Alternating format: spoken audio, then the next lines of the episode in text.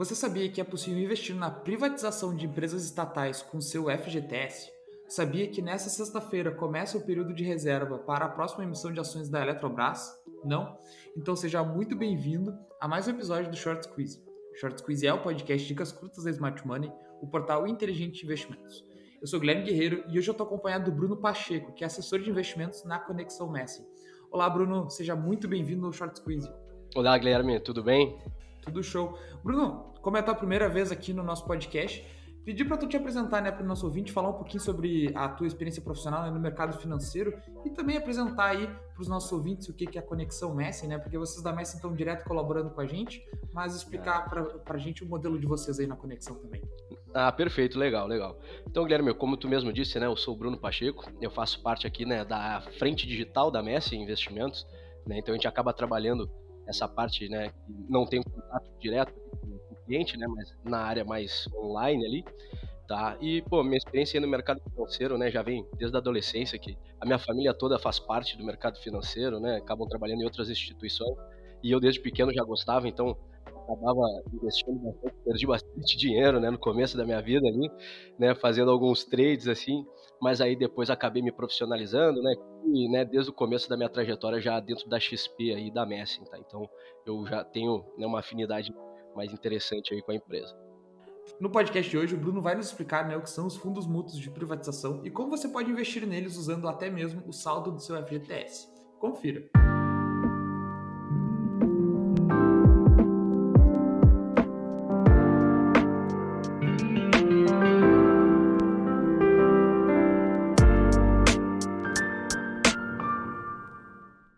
Bom, para explicar aqui né, para o nosso ouvinte, começa hoje, sexta-feira, 3 de dezembro, o período de reserva né, para compra de ações da Eletrobras, estatal brasileira que está em processo de privatização. E um ponto que chama atenção para alguns investidores é que é possível usar o saldo né, do Fundo de Garantia por Tempo de Trabalho, o FGTS, a partir dos fundos mútuos de privatização para comprar né, ações da Eletrobras. Bruno, explicando para o nosso ouvinte aí, o que, que são esses fundos mútuos de privatização exatamente? Ah, legal, legal. Então, os fundos mútuos de privatização, tá? Nada mais são do que quando uma empresa estatal começa o processo de privatização, né? Então, ela vai deixar de ser do governo, vai começar a ser né, parte acionária dela dos investidores. O governo permite que quem tem FGTS possa utilizar até 50% do valor que tem no FGTS para comprar né, uma parte acionária dessa empresa aí pelo meio de fundos, tá? E então vai ter um gestor, cada corretora tem o seu gestor ali, e aí acaba cada uma tendo um, um fundo desse, tá? Então, o que, que vai acontecer? Basicamente, é uma possibilidade de tu pegar o teu FGTS e fazer como se fosse uma diversificação de carteira, utilizando metade do valor com o FGTS normal, rendendo a taxa referencial mais 3% ao ano, e ainda pegando toda a oscilação tá, dessa, desse fundo aí, que vai trabalhar um monoativo, né, que vai ser uma ação apenas, que vai ser só da Eletrobras. Uh, e como que o investidor ele pode ter acesso a esses FMPs? Como que ele pode como que ele faz, né, para tirar esse dinheiro do FGTS ou para alocar esse dinheiro no fundo? Ah, perfeito, ótima pergunta, tá, Guilherme? Na verdade, o, né, o investidor ele vai ter, tem que ter o FGTS, né? Ele acaba entrando ali no aplicativo da Caixa, tá? No aplicativo do FGTS, e aí ele bota para consultar o saldo dele e depois ele libera para uma das corretoras que tem esses fundos, tá? Para que ela possa permitir ali que a gente faça essa reserva. A partir desse momento, né, a gente vai fazer a reserva daí diretamente com o investidor, a gente manda né, uma ordem ali para o aplicativo e aí a gente determina ali desses 50% que são permitidos, quanto que o investidor quer investir nesse fundo, tá? É, e fazendo uma pergunta aqui que eu acho que muitos investidores podem estar se fazendo nesse momento, Bruno. É, esse saldo, ele é retirado do FGTS e, por exemplo, o investidor ele investe 50% hoje num fundo de privatização é, ele, não, ele pode ou não pode investir os 50% restantes uh, futuramente? Pode sim, tá? O que que acontece? Depois de seis meses, tu vai ter que ficar pelo menos seis meses nesse fundo, tá? Então, digamos que tu pegue 50% do FGTS e coloque nesse fundo. 50% vai ficar parado no FGTS, tendo a rentabilidade normal. Os outros 50% vão estar oscilando dentro desse fundo, que vai trabalhar só a Eletrobras, mas depois de seis meses tu pode solicitar uma migração, tá? Tanto para um fundo mútuo de privatização que seja de outra instituição que teve a privatização, como por exemplo Petrobras e a Vale do Rio Doce, tá? Como também tu pode ir fazer a migração, tá, para um fundo múltiplo, aí, desculpa, um fundo mútuo de privatização que seja carteira livre, E aí nesse fundo, que é um dos fundos aí que mais interessantes, eu acho até, é aquele fundo que tem 51% da carteira em ações, tá? E não necessariamente precisa ser ações da empresa. Aí o gestor tem a, a liberdade para escolher ações aí que ele tenha mais né, interesse, acho que façam mais sentido na carteira. E também ali 49% acaba sendo renda fixa, tá?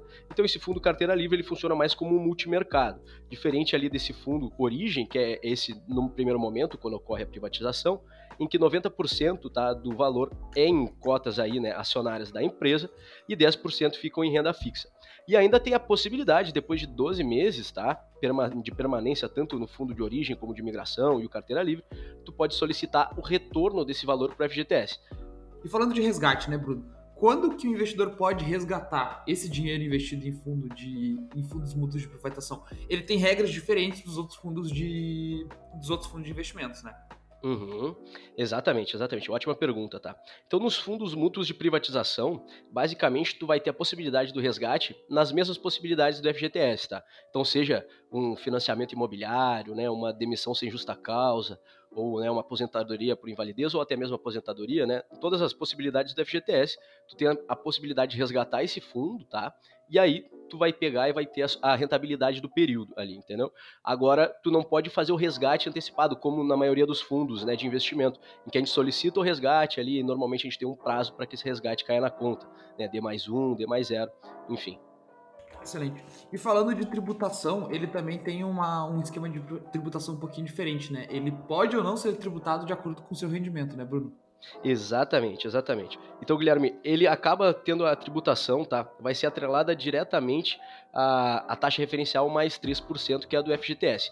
Então, se o fundo, esse mútuo de privatização, ele não ultrapassar essa taxa aí, referencial, mais os 3%, tu é isento do imposto de renda no fundo, tá? Agora, se ele ultrapassar, tudo que ele ultrapassar nessa rentabilidade, ele vai ter a tributação de 15% sobre o saldo, tá?